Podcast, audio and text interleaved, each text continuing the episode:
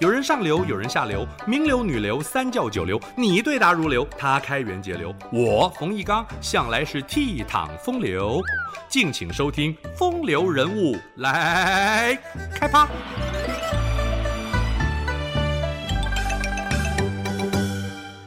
沈括是杭州人，正值北宋人文荟萃的美好年代。沈家历代做官是地方大族。沈括勤奋好学，十多岁读完家中藏书，跟着父亲游走四方，对各地风土人情和自然事物有广泛的了解。不过他体质羸弱，需要借助药物调理，久病成良医，医学方面也颇有心得。沈括科考中举后入京，在皇家藏书阁负责编辑校对，趁此机会饱览群书，增进自身修为。宋神宗时期，王安石主持变法改革，沈括得到器重，负责汴河的疏浚工程。接着派往巡视淮南灾情，开仓赈济，疏通河道，整治荒田，提出兴修水利的建议。又调到中央司天监，认真地改进天文仪器，重新编修历法，号召各地提供关于天象的书籍。沈括对于军事也有涉猎，到西北边境督察。他重视军政革新和边防设施，返京复命，提出三十一项意见，包括武器的改良，建议大量制造射程远、瞄头准的神臂弓。沈括的上奏几乎都被采纳。此时辽国挑衅，沈括以特使身份赴辽谈判。有备而来，手持各种资料，谈判斡旋。辽国被责问得哑口无言，只好偃兵息鼓，双方的紧张关系暂时缓解。沈括用心良苦，在回国的路上，把沿途的地理形势、风土民情编撰成《史契丹图钞》，图文并茂，内容详实，可作为朝廷日后的外交参考。宋朝内部风云变幻。王安石变法引发新旧党争，遭到以司马光为首的旧党强烈攻击。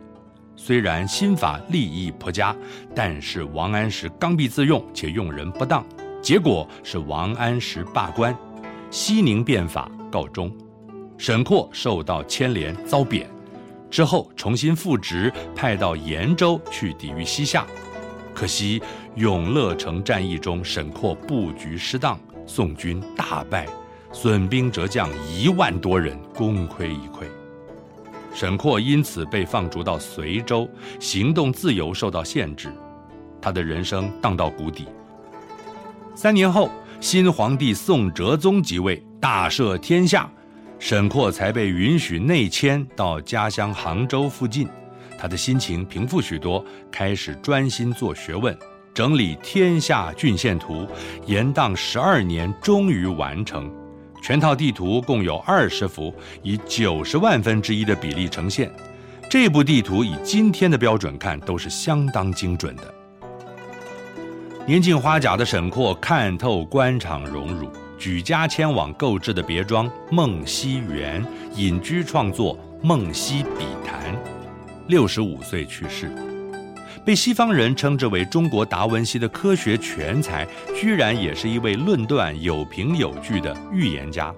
例如，他说：“石油，此物必大行于世。”沈括最初发现石油的地点是俨州，果然是一千年后长庆油田所在地。沈括的观察力特别敏锐。又喜欢钻研事理，除了首创“石油”这个名词，他还把江西铅山县一种特殊的炼铜方式记录下来。当地一条水质奇特的蓝色小溪，被人民称为“苦胆水”，放入铁锅中煎熬，就可以得到黄铜。这个被称为“胆水炼铜”的步骤。收录在《梦溪笔谈》，就是今天硫酸铜被铁取代而成铜的化学反应。沈括实事求是的精神也反映在他的巧思创作。视察河北边防时，他把当地的山川、道路和地形在木板上制成拟真的立体模型，一目了然，是中国地理学的创举。欧洲七百年后才研发出来。《梦溪笔谈》三十卷，上知天文，下知地理，包罗万象，分析冲积平原和河流三角洲形成的原因，先进的观念超越欧洲数百年，对地球南北极差异以及地磁偏角的看法，也比哥伦布所号称的首创早了四百年。沈括不搞占星术，是希望借由观察天候变化，有助于人民的农事进行。他改良测量时间的漏壶，使其准确度更高，也更耐用。修订历法，把一年三百六十五天分成大月三十一天、小月三十天，而不再有闰月。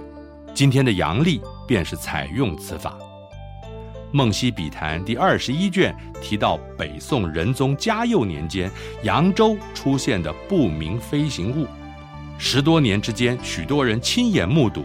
他上天下海的神奇，沈括记录：此珠不类月，盈盈有芒焰。就是说，飞行物是圆珠形，但并不像月亮，会发出明亮的光芒。这根本是幽浮目击事件呢、沈括的政治立场摇摆不定，支持新法又不喜欢王安石的新党，在新旧党争之中两面不讨好。然而，他的科学成就在千年前堪称空前。研究科学史的英国学者李约瑟博士称，沈括的《梦溪笔谈》为中国科学的里程碑。沈括是大师级的科学家。以上风流人物来开趴，由中华文化永续发展基金会直播。